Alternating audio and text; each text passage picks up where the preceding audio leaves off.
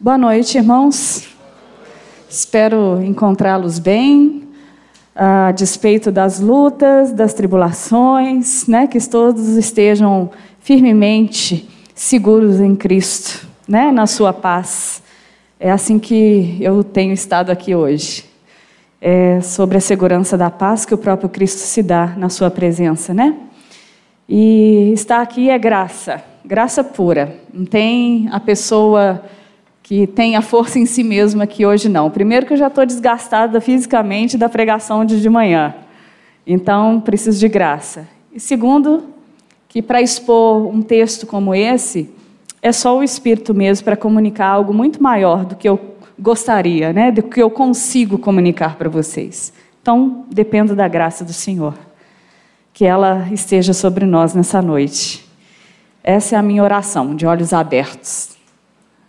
É, nós vamos ler 1 Coríntios capítulo 12, nós vamos dar continuidade ao que o, o Pipe pregou é, domingo passado, e nós vamos do 12 ao 31.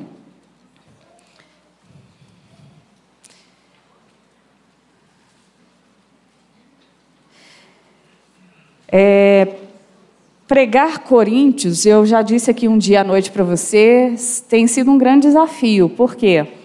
Eu há muito tempo andei com muitos curtos-circuitos assim em relação à igreja.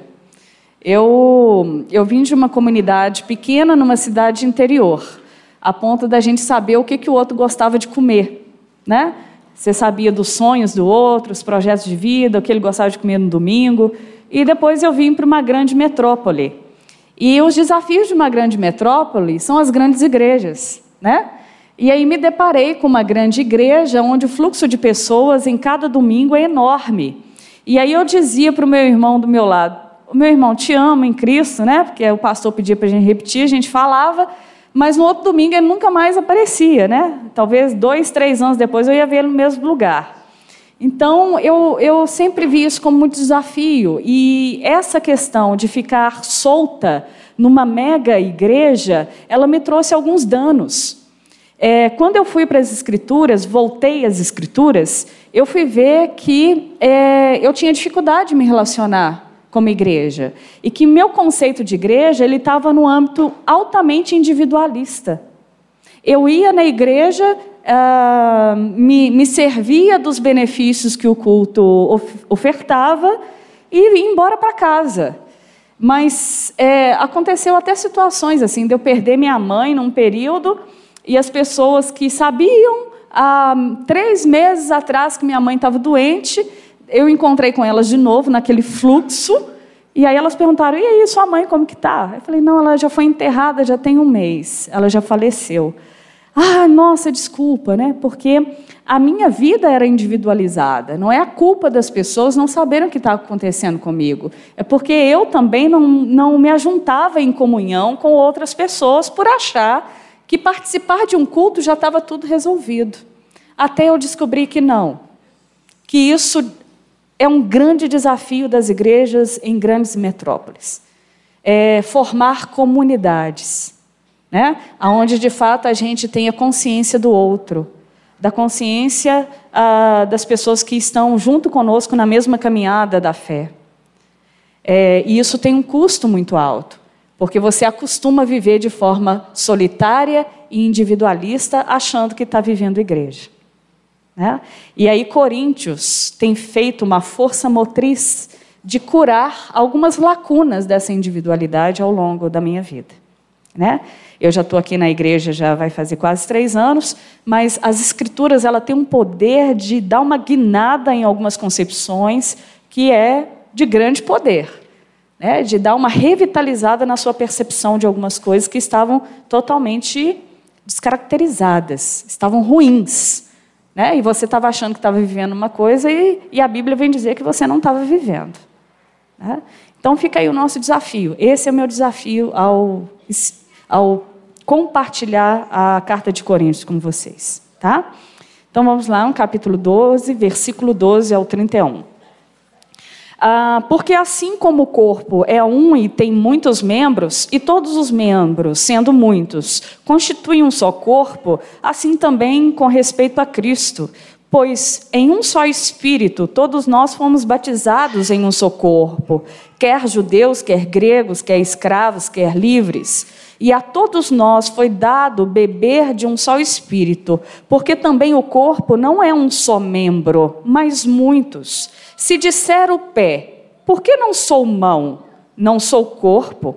Nem por isso deixa de ser corpo. Se o ouvido disser, por que não sou olho? Não sou corpo. Então, não tenho como isso deixar de ser. Se todo o corpo fosse olho, onde estaria o ouvido? Se todos fossem ouvido, onde estaria o olfato? Mas Deus dispôs os membros, colocando cada um deles no corpo como lhe aprouve. Se todos, porém, fossem um só membro, onde estaria o corpo? O certo é que há muitos membros, mas só há um corpo. Não podem os olhos dizer à mão: não precisamos de você, nem a cabeça aos pés, não preciso de vós. Pelo contrário, os membros do corpo que parecem ser mais fracos são os mais necessários. E os que parecem menos dignos no corpo, a este damos muito, muita honra. Também os que em nós não são decorosos, revestimos de especial honra. Mas os nossos membros nobres não têm necessidade disso. Contudo, Deus coordenou o corpo, concedendo muito mais honra àquele, à, àquilo que menos tinha, para que não haja divisão no corpo. Pelo contrário, cooperem os membros com igual cuidado em favor uns dos outros, de maneira que se um membro sofre, todos sofrem com ele, e se um deles é honrado, todos com ele se alegram. Ora, vós sois de, o corpo de Cristo, individualmente membros deste corpo. A uns Deus estabeleceu na igreja, primeiramente como apóstolos, em segundo lugar profetas, em terceiro lugar mestres, depois operadores de milagres, depois dons de curar, dons de socorro, dom de governo, variedades de língua. Porventura são todos apóstolos? Ou todos profetas? São todos mestres? Ou operadores de milagres? Têm todos os dons de, têm todos os dons de curar, falam todos em outras línguas, interpretam-nas todas. Entretanto, procurai com zelo os melhores dons. É, Paulo, em, em, várias cartas, ele dá uma síntese do que, que ele considera ser igreja. É, primeiro, gente, a, a, igreja é um empreendimento é, que vem do poder de Deus. É, a igreja é formada pelo próprio Deus. Não é uma instituição humana que a gente se aglomera e torna um clube social em que a gente passa os domingos juntos. É, a igreja nunca foi isso e nunca vai ser. Por mais que a gente force ela a se tornar um clube social em todo instante. Mas a igreja ela é fruto de um chamado, de uma convocação missionária que Deus faz. Deus é um Deus missionário, desde o início quando ele faz a promessa a Eva, quando ele faz a promessa a Abraão, quando ele vai fazendo a sua promessa, ele vai fazendo uma promessa missionária. E a promessa mor que é dada a Abraão é: de ti virá, você vai ter um filho, que ele vai ser bênção, uh, abençoador de todas as famílias da terra. Né? E essa promessa vai sendo cumprida ao longo do Antigo Testamento até chegar em Cristo. E a igreja é o empreendimento que Cristo convoca a partir da sua vida, da sua morte, da sua ressurreição, para dar continuidade à sua missão no mundo. Mas a igreja, ela não dá continuidade sozinha, porque a missão é exclusiva de Deus. Ela só é uma agência missionária a qual Deus convoca para si mesmo, para que ela seja cooperadora na grande obra que Deus tem feito em todo o mundo. É? Isso é um privilégio dos mais magníficos. Diz as Escrituras que os anjos gostariam de fazer parte de tal empreendimento. Né? Mas, na verdade, a funcionalidade dos seres angelicais é servir os santos de Deus, os filhos de Deus. Eles estão a nosso serviço, de acordo com a vontade de Deus, para manter a igreja viva nesse mundo, para que ela não se apague. Eu estudei história da igreja durante um bom tempo e eu só vi que essa igreja sobreviveu à história porque Deus atua na história. Porque senão a igreja não era para ter sobrevivido. De corrupção, de, de tudo que o ser humano sabe fazer com naturalidade, a igreja ela absorve ao longo da história. Né? E Deus, como mantém o seu empreendimento humano chamado igreja, ele vem de tempos em tempos e faz uma limpa e faz uma reviravolta para que essa igreja sobreviva. Assim ele fez com Israel várias vezes. Quando Israel estava definhando, ele ia lá, fazia um tratamento com Israel para que Israel não se definhasse na história e perdesse o, o viés da promessa. Né? Mesmo que entrasse só dois na terra prometida, mas era dois pelo menos que estavam entrando para dar continuidade à história. Deus é um Deus manu, manu, é, que tem manutenção daquilo que tem como propósito para a humanidade. E a igreja é um desses focos que Deus insiste no cotidiano de manter né, na, na humanidade, na história do mundo. E aí, Paulo é, escreve igreja, é, as igrejas, e ele tem a concepção de que a igreja é uma assembleia. A própria palavra eclésia, em grego, é assembleia dos que creem. Então, a igreja é a reunião daqueles que confiaram na obra de Cristo. É, não necessariamente a igreja visível, que é instituição, que tem CNPJ, né, que é uma associação, ela engloba todo mundo na mesma confiança. Tem pessoas que são admiradoras de Cristo, mas não querem nenhum relacionamento comprometedor com aquilo que ele pede. Mas elas gostam de ouvir as coisas bacanas que o Evangelho aponta. É, tem algumas pessoas que, por carência relacional, por serem dependentes emocionais é, para se suprirem é, na, nas relações, vêm para a igreja para atender alguma demanda emocional. Mas quando se fala da relação com Cristo, daquilo que está inserido no Evangelho, elas já dispensam qualquer compromisso maior. Mas elas estão presentes no meio dessa igreja visível, institucional. É, Paulo, quando fala da igreja, ele fala da igreja de Cristo, independente da institucional é, daquela que é criada pela organização humana. E ele chama como Assembleia daqueles que confiaram na obra redentora de Cristo. Essa é a primeira premissa do que é ser igreja.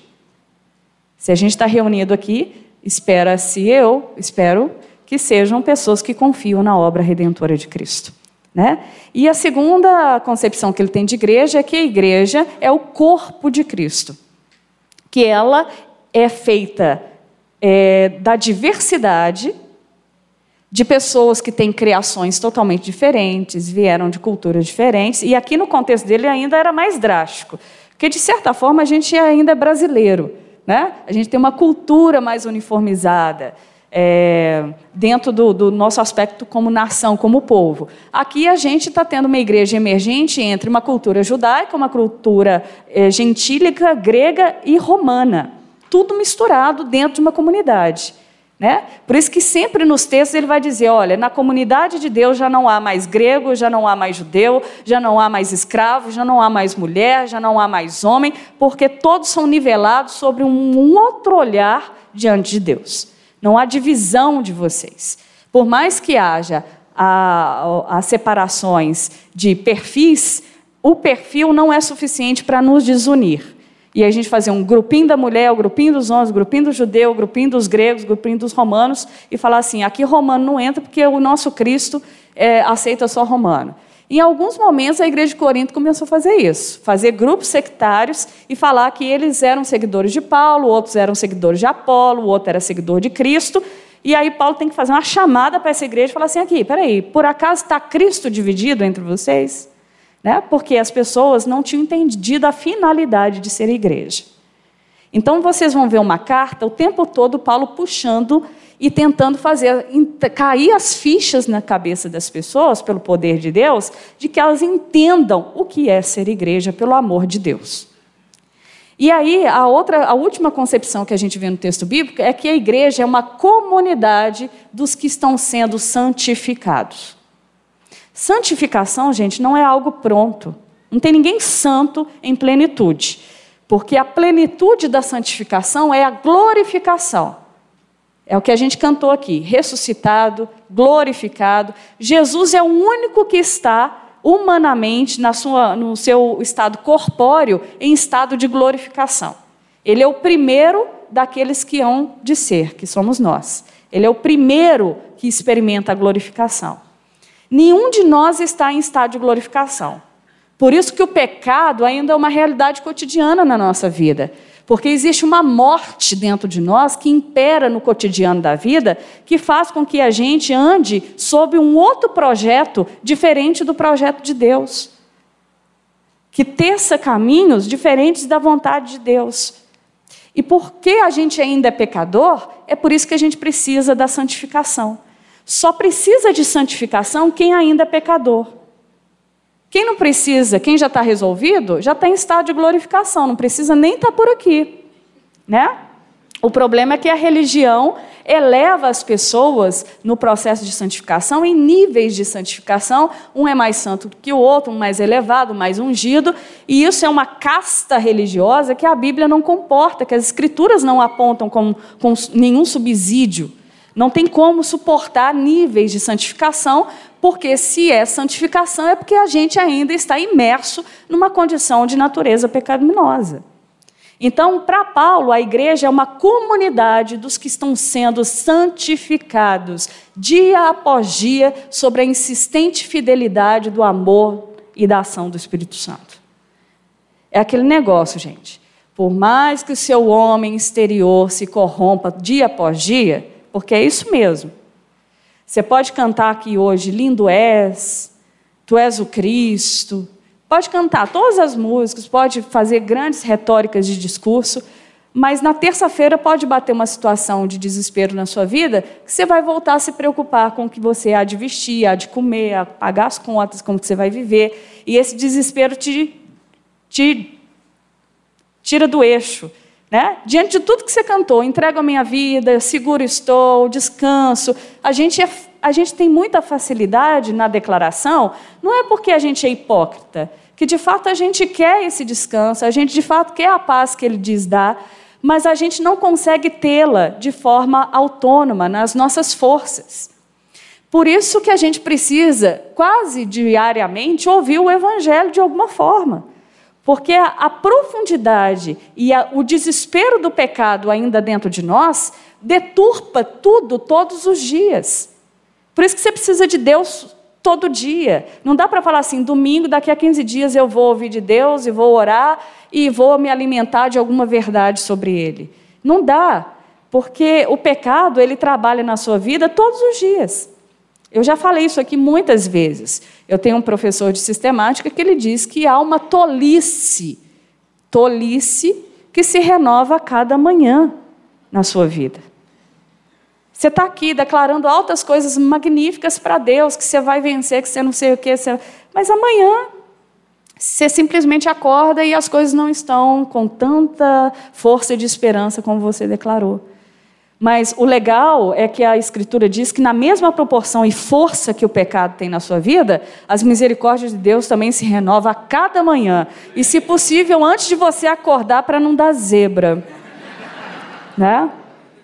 Eu falei aqui na academia da Bíblia que Deus olha assim, eu acordando de manhã, e fala assim: ó, mobiliza aí, vai acordar. Os anjos, né? Fala assim: vamos dar um jeito aqui, porque o negócio vai ficar feio. Né? Tem uma providência divina dispensada a nós como dádiva para a manutenção da nossa caminhada de fé. Né? E é assim que Paulo vê essa igreja: santos pecadores, pecadores que estão sendo santificados dia após dia. Por mais que o seu homem exterior se corrompa dia após dia, o homem interior está sendo também renovado na mesma proporção e força dia após dia. E isso você não está controlando nada. É graça de Deus. É insistência da, da fidelidade do amor de Deus. É aí que a gente pode cantar de mão cheia, de boca cheia, falando: Tu és fiel, Senhor. E fiel, primeiramente, a Ele. Porque se Ele fosse fiel só a gente, né, estaria condicionado a uma relação de troca. Ele é fiel a Ele mesmo. E por Ele ser fiel a Ele, Ele se torna fiel a nós. A segurança está no próprio Deus, não está na nossa relação com Ele. Né? Então, Paulo vê a igreja dessas três formas: a assembleia daqueles que confiam na obra redentora de Cristo, a, a comunidade que, que na diversidade se torna um em Cristo como corpo, então é a diversidade na unidade. Gente, diversidade na unidade é poder de Deus. Nenhum clube social sobrevive à diversidade. Se você não atender os critérios do clube, as afinidades que o clube exige, você não vai sobreviver ao clube muito tempo. Por isso que igreja não é clube social, porque ela comporta dentro de si condições, situações das mais diversas da vida das pessoas. É, numa das aulas que a gente tem aqui na academia, a gente veio falar da diversidade como diferenças de maturidade. Tem gente que as fichas não caíram ainda, gente. E que vão cair só diante de uma, de uma situação de vida que elas vão ter que viver. Aí as fichas começam a balançar e cair. E quem está mais maduro na fé é chamado a dar suporte àquele que ainda não a ficha não caiu. Isso exige paciência, exige né, ter, um, ter um pouco de longanimidade com o outro, de aguardar o outro amadurecer. Isso é diversidade também. Né? Quando a gente faz um, constrói um clube social, isso não é possível. Por isso que igreja não é clube social, porque ela comporta dentro de si uma, uma gama de diversidade que faz sê-la, apesar da diversidade, uma. Isso só Deus pode sustentar. Por isso que ela não é uma organização humana qualquer. Tá? E aí, o contexto aqui de Corinto é que Paulo, é, ele, quando ele escreve a igreja, ele escreve a igreja de Éfeso, a, a igreja em Éfeso, porque ele não fala de um lugar. A gente cismou, ah, claro que cismou não, está é, dado dentro da história, quando a igreja para de ser perseguida, ela se organiza institucionalmente, cria um lugar, cria estética, se constrói é, de forma é, visível, estrutural. Aí a gente fala assim, vou na igreja. Né? Só que aqui a gente não tinha um lugar fixo. É, os romanos morriam de medo de fantasmas. É, dentro da, do misticismo, existiam grupos que tinham medo de ir para o cemitério. Então os irmãos falavam assim: aonde que os romanos não vão nos achar? Ah, dessa vez, como a perseguição está bem acirrada, é no cemitério. Aí os irmãos iam para o cemitério. Primeiro, porque o cristão lida com a morte com muita tranquilidade. Ele aprende a lidar pelo próprio evangelho na concepção de morte. E como os romanos não podiam, é, dentro do seu misticismo, entrar no cemitério, os irmãos se reuniam lá. Então, Paulo podia muito bem mandar uma carta. Os irmãos da igreja de Roma que estão reunidos no cemitério, né? de tal lugar. Por quê? Igreja não é um lugar para Paulo. É um conjunto de pessoas que estão relacionando-se em torno de Cristo, na confiança de Cristo. E o lugar é mero detalhe nesse contexto aqui. É interessante que a gente fala assim: eu vou na igreja. Claro, ser igreja só é possível ser com, não tem como ser sozinho. Nem você, ser humano, brotou na pedra sozinho. Ó, oh, brotou. Não, você veio de dentro de uma pessoa. De tanto que você é um ser criado para se relacionar, para interagir. Não tem como fugir, está na sua estrutura. E aí, quando a gente fala ser igreja, é ser com. Não tem como ser sozinho. E ser com me faz estar com. Aí me faz ir para um lugar, para estar com o outro. Não tem como ser igreja de forma isolada, é contraditório. Por quê, gente? A gente só tem consciência do ser em relação ao outro. Ninguém tem consciência de si criado numa jaula, isolado de qualquer referência de outro. Tanto que quando Adão foi criado, Deus viu que não era bom ele estar só, não é simplesmente uma questão de casamento, de afetividade, não.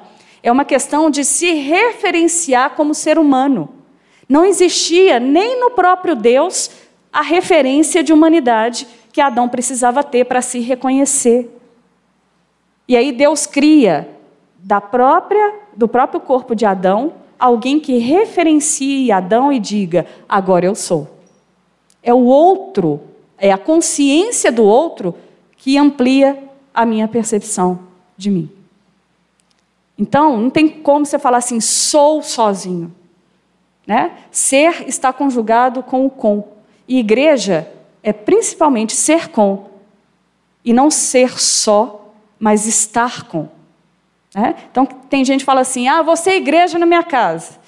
Não vai ter jeito. Porque você está denunciando uma incoerência. Por quê? Renata, eu estou muito bem com Deus, está tudo certo, eu oro, converso com Deus, a gente tem altos diálogos. mas a horizontalidade não está dada. Gente, é incoerente. A verticalidade da nossa relação com Deus automaticamente leva à horizontalidade da relação com o próximo. Deus reconstitui isso na obra da sua cruz. Por quê? Quando Adão e Eva pecam, eles escondem atrás da moita. Aí Deus vai até o jardim e fala assim: Onde vocês estão? É a pergunta que é uma das primeiras perguntas que regem a queda após é, a escolha mal usada da liberdade do ser humano.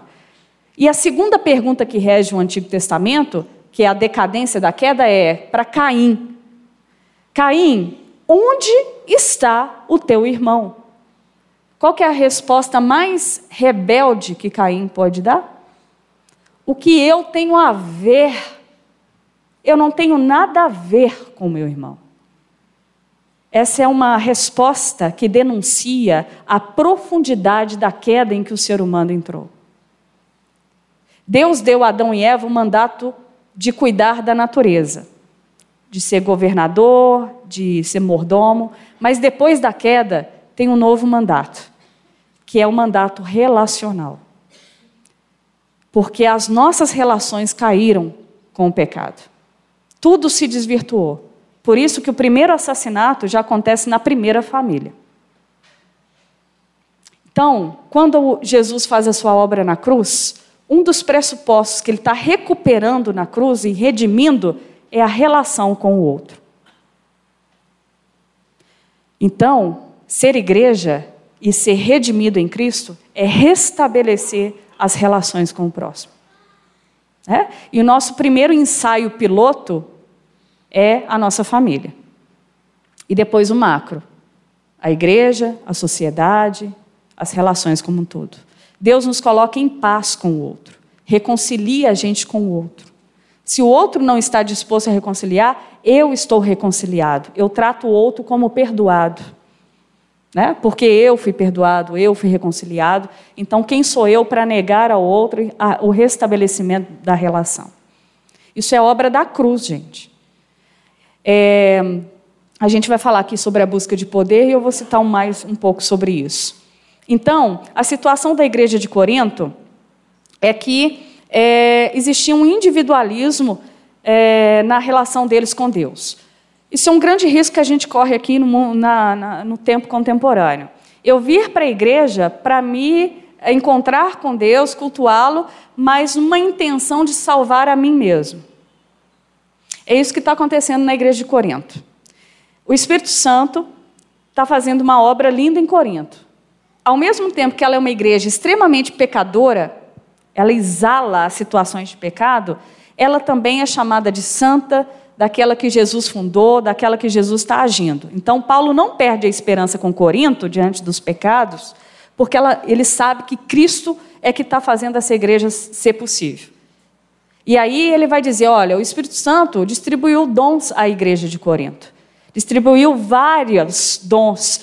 Se possível, quando a gente olha aqui, a igreja de Corinto quase que manifestava todos os dons possíveis da atuação do Espírito Santo que a gente encontra aqui nas cartas de Paulo. Pessoas repletas da capacitação vinda por parte de Deus para ser igreja. Só que, como o pecado é uma coisa tão desesperadora em nós, até aquilo que é dom de Deus a gente pode perverter. E é isso que está acontecendo na igreja de Corinto. As pessoas receberam um dom do Espírito e o dom que é dado para elas de capacitação, elas estão pervertendo para um uso na individualidade. O que estava acontecendo? Elas estavam usando dos dons dados pelo Espírito para exibicionismo espiritual. E numa relação individualista com o poder de Deus. Sem ter nenhuma relação verticalizada com a própria comunidade. Aí eles faziam grupos de separação, grupos de exclusão uns dos outros, né? Dissidências, aí começava a confusão. Por quê? Eles tinham as dádivas de Deus para que eles pudessem ser igreja, mas começaram a deturpar, por uma concepção egoísta, a relação com Deus. Exemplificando isso um pouco mais, tem um pastor que usa a analogia dizendo que é, é como se a gente fosse até a padaria para a gente é, comprar pão. A gente definiu que padaria é lugar de comprar pão. Só que algumas pessoas começaram a descobrir que a padaria não é lugar de comprar pão, que a padaria também pode ser lugar de encontrar com o padeiro e saber como o padeiro anda, e saber quem é o padeiro e por que, que ele faz o pão como faz. Né? E aí esse pastor começa a fazer essa analogia de que as escrituras começam a nos mostrar um conceito de comunidade que começa a denunciar que a gente pode estar indo somente à padaria só para comprar pão durante muitos anos da nossa vida, só para se beneficiar individualmente. Sendo que a padaria, no conceito do evangelho, é você ir à padaria não só para comprar pão, mas para relacionar com o padeiro.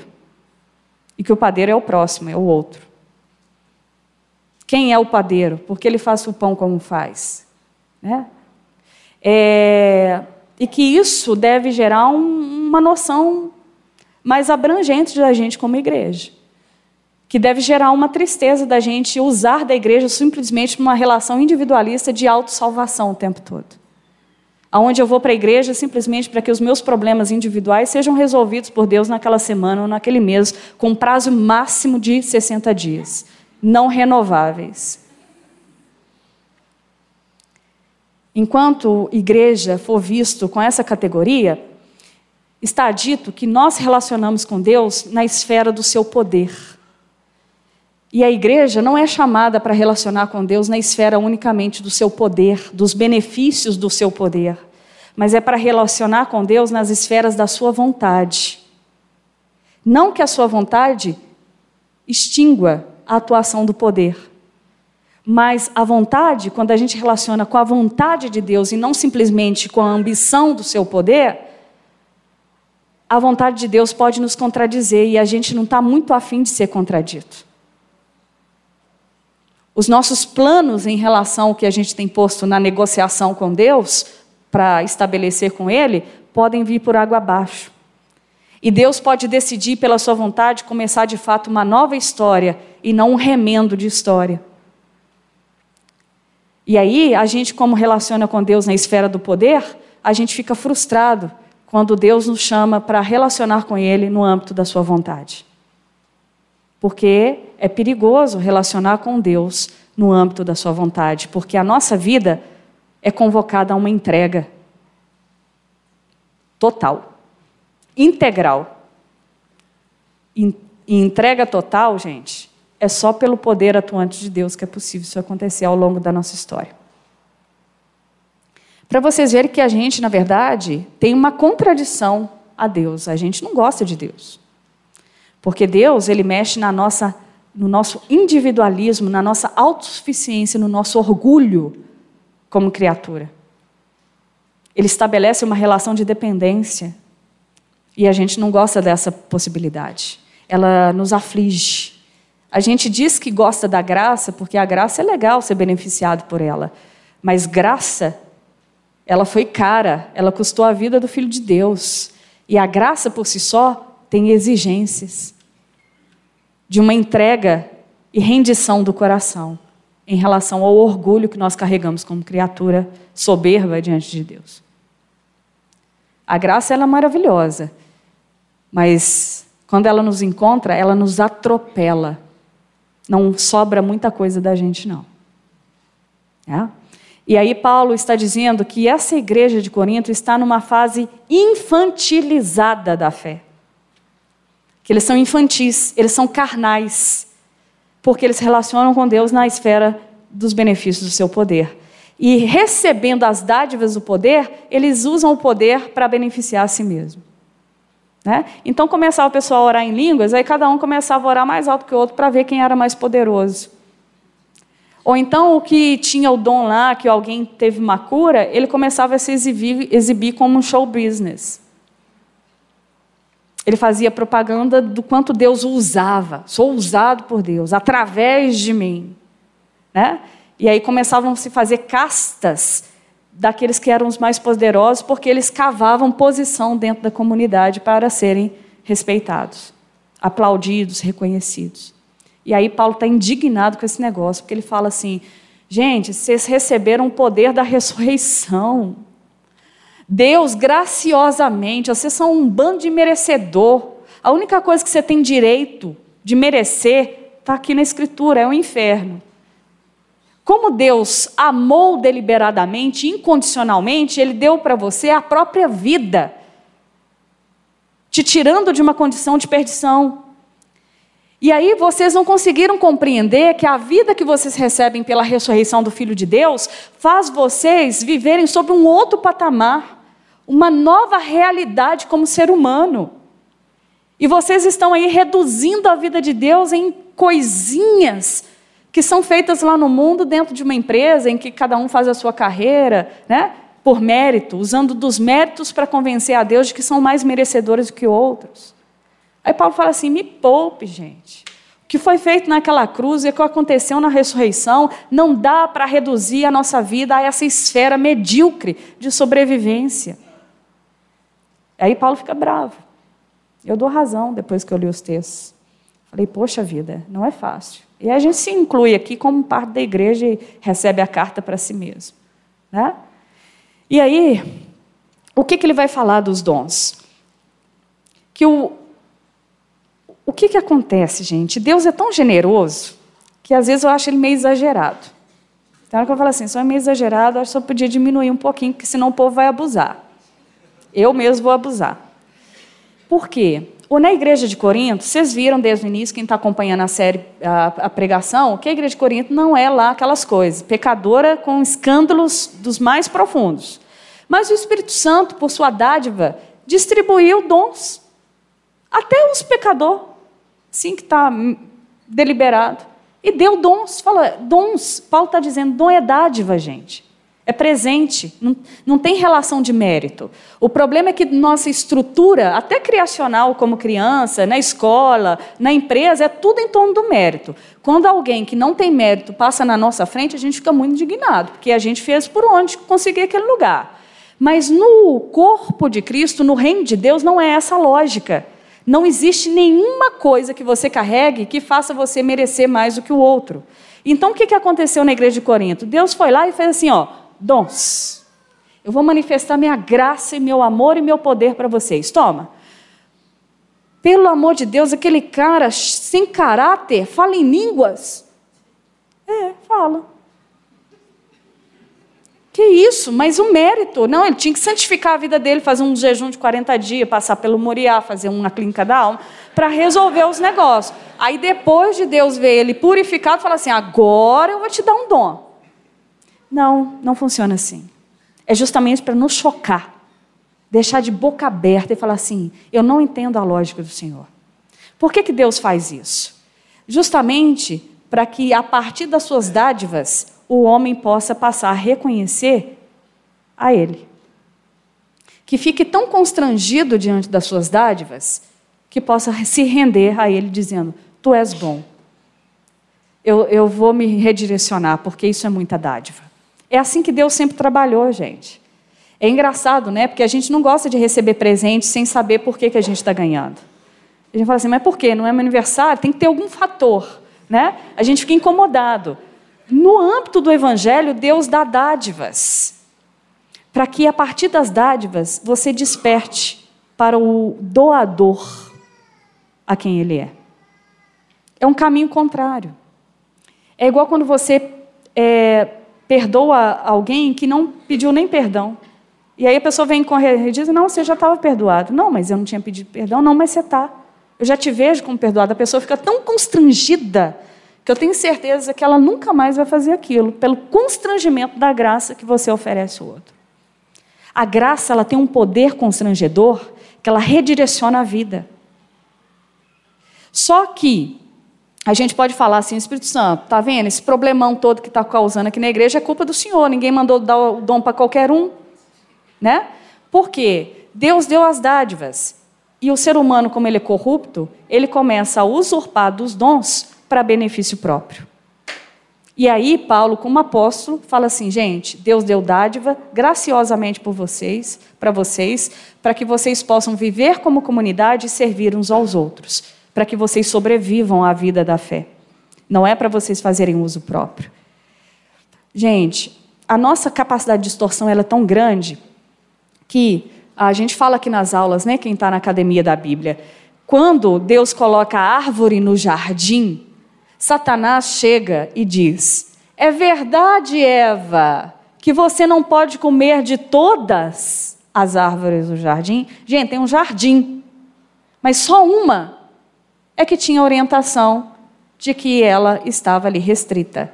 Como que Satanás chega? É verdade, Eva, que você não pode comer de todas? Desperta em Eva a indignação de falar assim: como assim não posso comer de todas? Porque uma não pode. E diante do todo, das dádivas, eu reduzo a minha visão por aquilo que eu não posso. E isso desperta a ingratidão, o orgulho que, é gera, que gera a ingratidão. Tem uma outra tradução bíblica que diz assim: Satanás chega para Eva e fala assim: Eva, é verdade que você não pode comer de nenhuma árvore do jardim? Ele distorce a percepção das dádivas do todo em função de uma só coisa.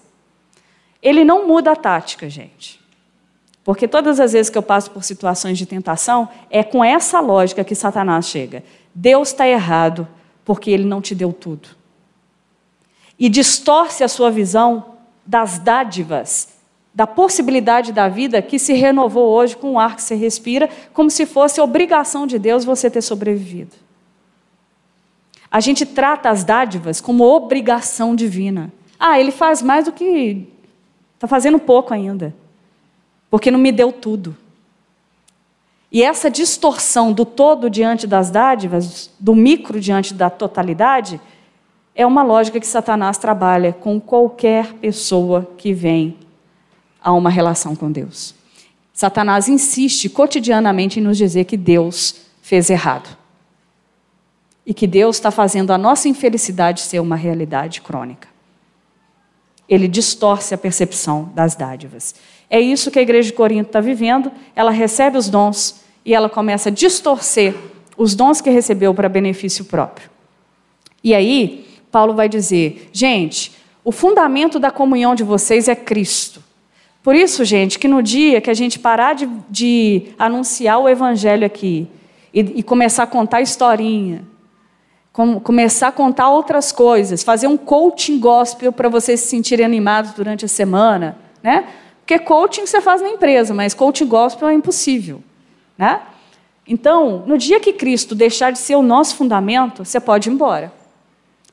Porque aí a gente está em risco crônico de não ser jamais o que Cristo nos chamou para ser. Paulo vai dizer: Cristo é o fundamento de vocês, e por ele ser o fundamento, ele vai redirecionar, de fato, qual a finalidade das dádivas que ele distribui a vocês. Se Cristo não for o fundamento da sua vida, fundamento é aquele negócio meio da rocha, da casa que foi construída na rocha. Quando a tempestade vem, a casa está lá, passa turbilhões e a casa está lá.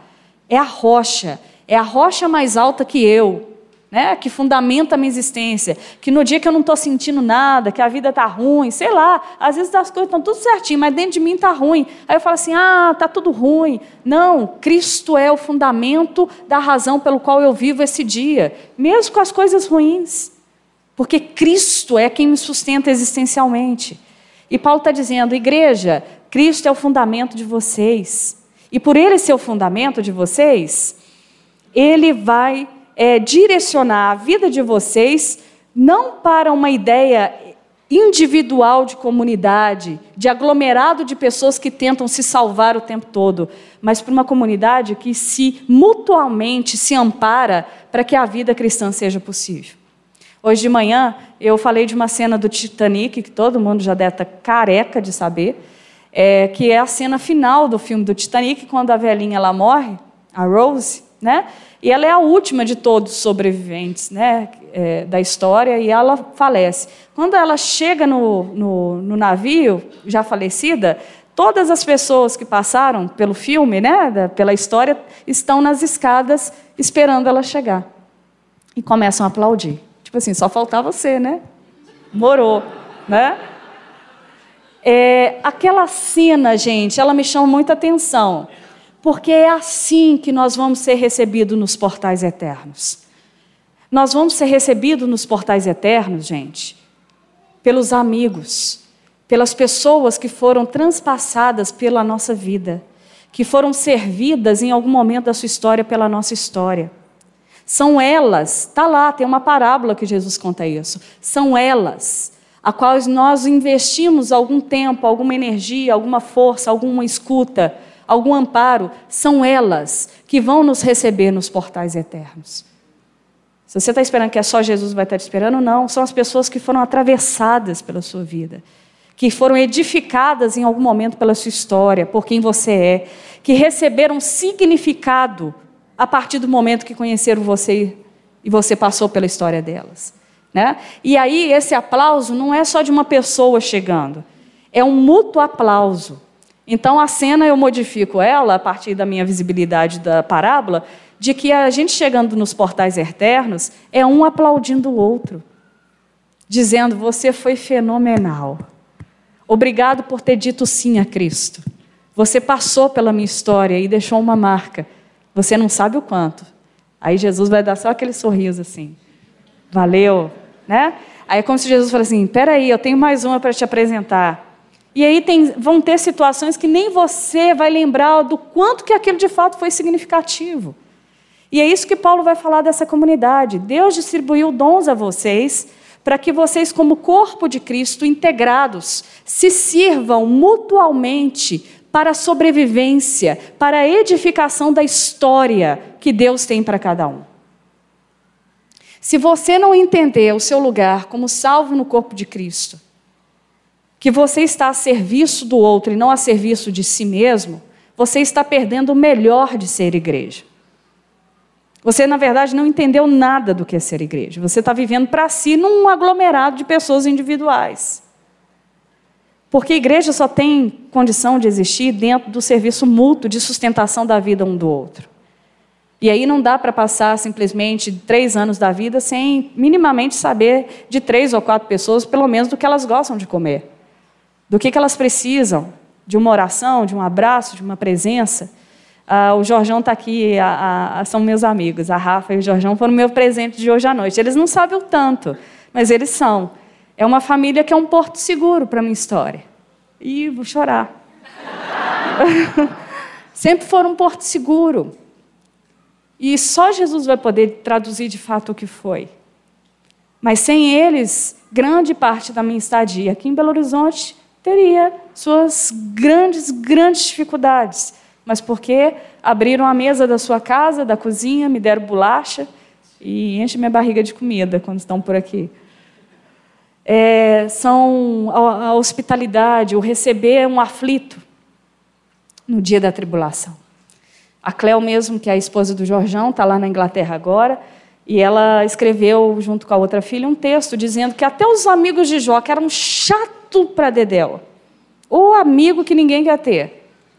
Mas quando você para para olhar, realmente, gente, os amigos de Jó, por mais que tivesse a teologia errada, a teologia bem bagunçada, precisava estudar, refletir mais, mas eles caminharam longas horas de camelo para poder achar o amigo em sofrimento. Mesmo que a teologia tivesse toda torta, mas foram lá estar com Jó.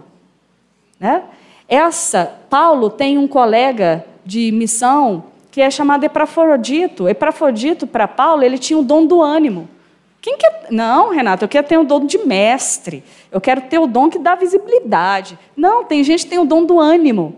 E quem tem dom do ânimo, ele cai só em cara funda. Em prisão, em hospital, né? em situações de vida bem complicadas, porque é onde ele leva vida, ele leva esperança. E Paulo falou que recebeu alguns irmãos que, no momento de grande tristeza, com o seu dom, recuperou a esperança naquele dia de aflição. É para isso que serve igreja para a gente conseguir espelhar para o mundo que Cristo é o nosso único Senhor mas que para a gente conseguir espelhar para o mundo, a gente tem que entrar em coesão, em serviço mútuo uns com os outros. Eu falei aqui hoje de manhã que quando a gente entra em comunhão, daqui uns anos, 30 anos de igreja, 50 anos de igreja, eu vou estar com os meus 90 e poucos, uns 80 e poucos, se eu não puder tomar a ceia, poxa, vai ter meus irmãos lá levando no hospital um balão de oxigênio, né? a ceia, ô minha irmã, eu, te, eu, vim trazer a palavra de Cristo para recuperar o seu coração, né? Como eu quero ter meus irmãos, Porque a comunidade de Deus é chamada para esse novo, essa nova forma de vida social. Não é para viver como uma sociedade vive isolada e individualista. Aqui é um projeto piloto do reino. É o que o reino deve ser, a gente pelo menos tem que tentar experimentar. Mas não é ficar romantizando a igreja, não. Eu mesmo ajudei a fazer curso de transferências na Lagoinha e eu chegava para as pessoas que vinham quando a Rede Super estava em voga. As pessoas vinham, ah, eu vi a igreja na televisão. Eu falei, opa, preciso consertar essa visão romântica. E eu falava, olha, bem-vindos à igreja da Lagoinha. Muitos de nós vão trair você. Muitos de nós vamos decepcionar vocês. Porque a igreja de Cristo é feita de pecadores que ainda não entenderam muito do Evangelho também. E se você vem para uma comunidade romantizando as relações, você está só projetando um ideal que nunca vai ser realidade. Porque a gente precisa de Cristo intermediando eu e você para não dar confusão. Tem um pastor amigo que diz que assim que Jesus acendeu o céu e a nuvem fechou Jesus, começou a confusão aqui embaixo. Os discípulos já começaram a se dissuadir. Porque se Jesus não for o intermediador e o mediador entre eu e você, não é possível a gente ter comunhão. A gente chama de comunhão o churrascão na casa do irmão, o bolo do aniversário. Isso não é comunhão. Isso pode ser aglomeração de pessoas com afinidades comuns. Mas comunhão, ela só é possível em quem Cristo já capturou a vida e intermedia a vida do outro que também foi capturado. E Jesus faz a mediação entre nós, porque senão não vai dar certo. E para dar certo tem que ter perdão, arrependimento. Né? A gente tem que ir consertando as coisas para essa igreja ser possível. Então Paulo vai falar: são todos vocês que profetizam, que são apóstolos? Não. Gente, se tem uma coisa que me irrita profundamente, eu dou aula em seminários que fazem isso e eu tento lá corrigir. É massificar o dom dos outros. Todo mundo tem que fazer. Todo mundo tem que. Não, gente, Paulo está falando, são todos que? São todos? Não. São todos que vão falar em línguas? Não são todos que vão falar em línguas. Mas aí massificam o dom. E aí você se sente excluído por não ter aquele dom que foi massificado.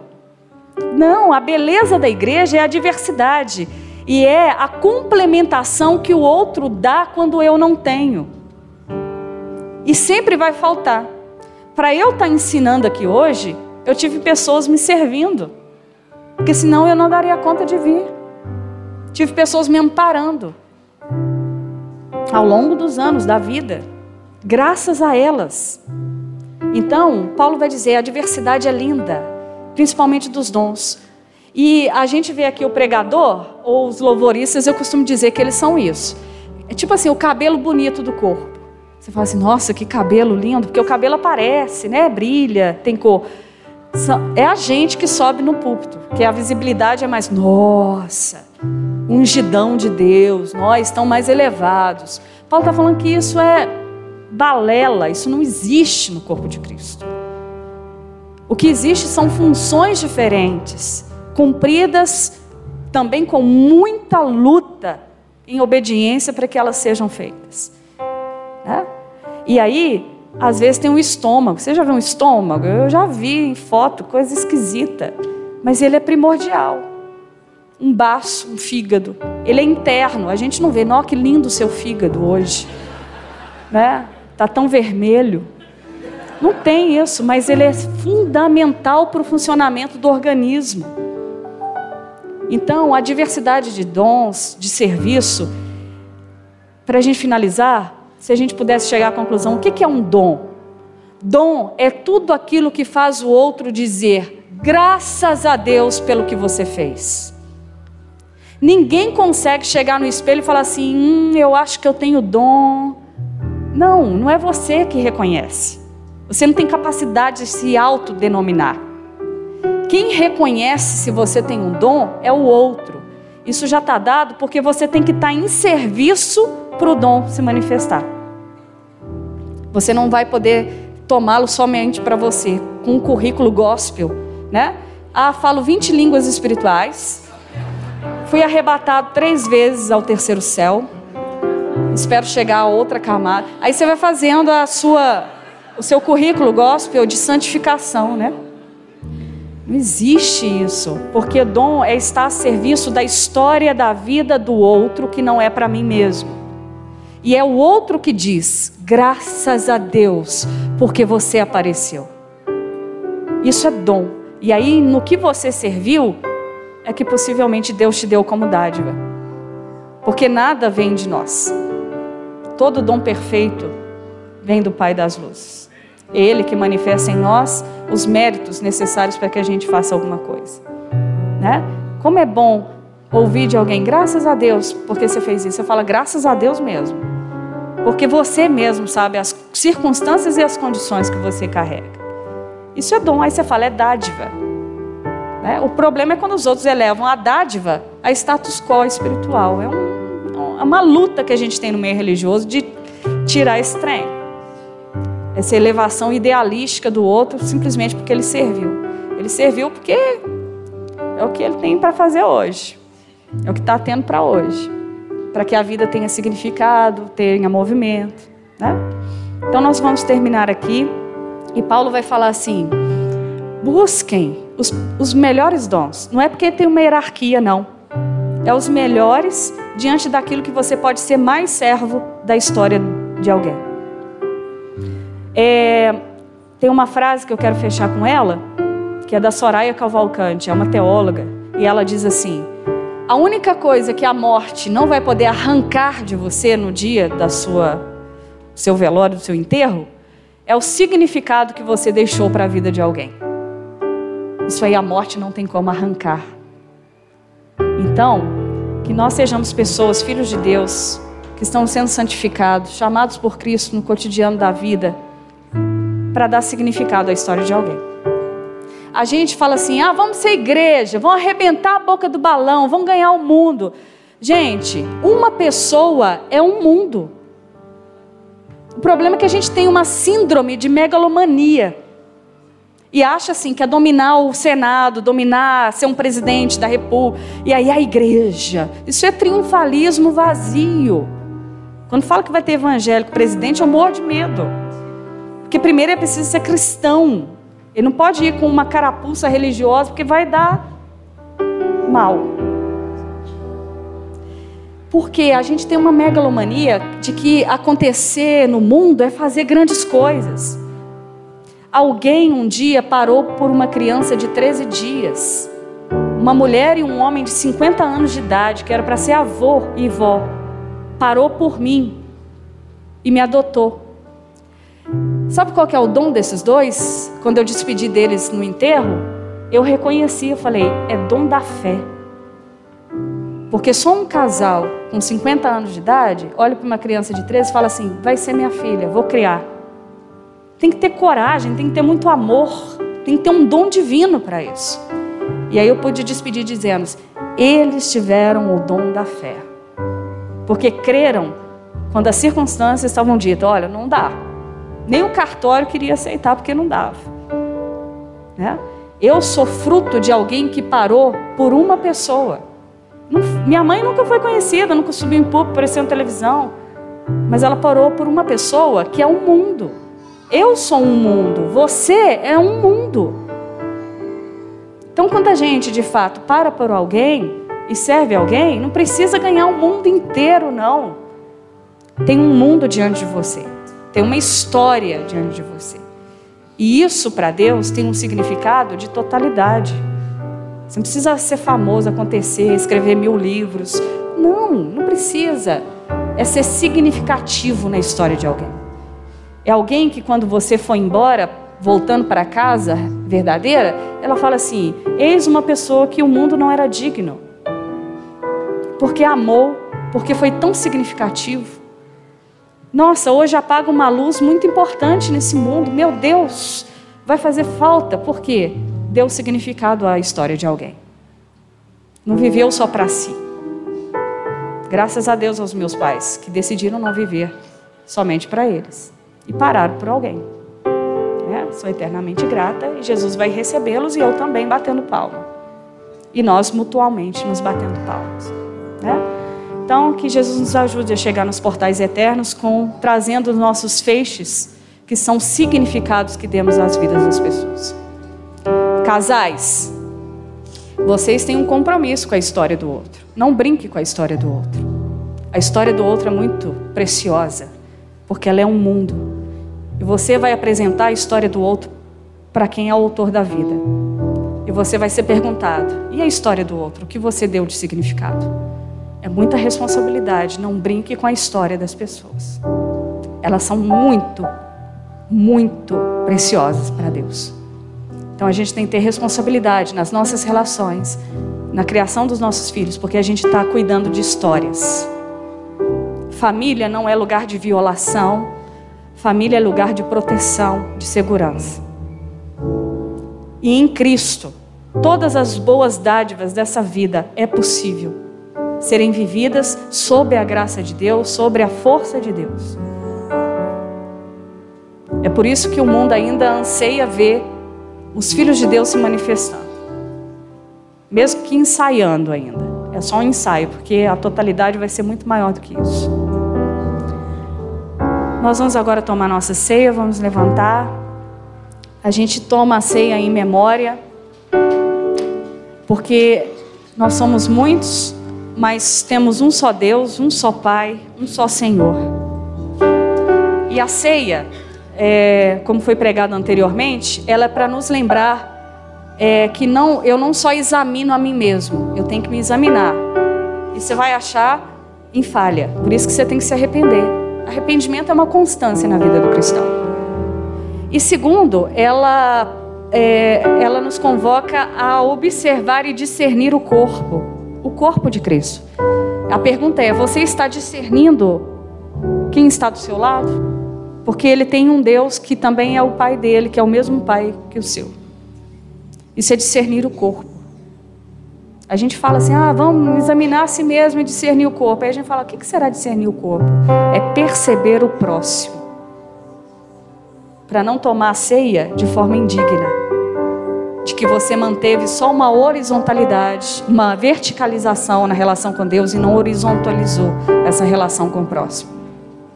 Então, que nós possamos examinar, pedir perdão a Deus, que Ele nos recupere e que a gente possa ter os nossos olhos abertos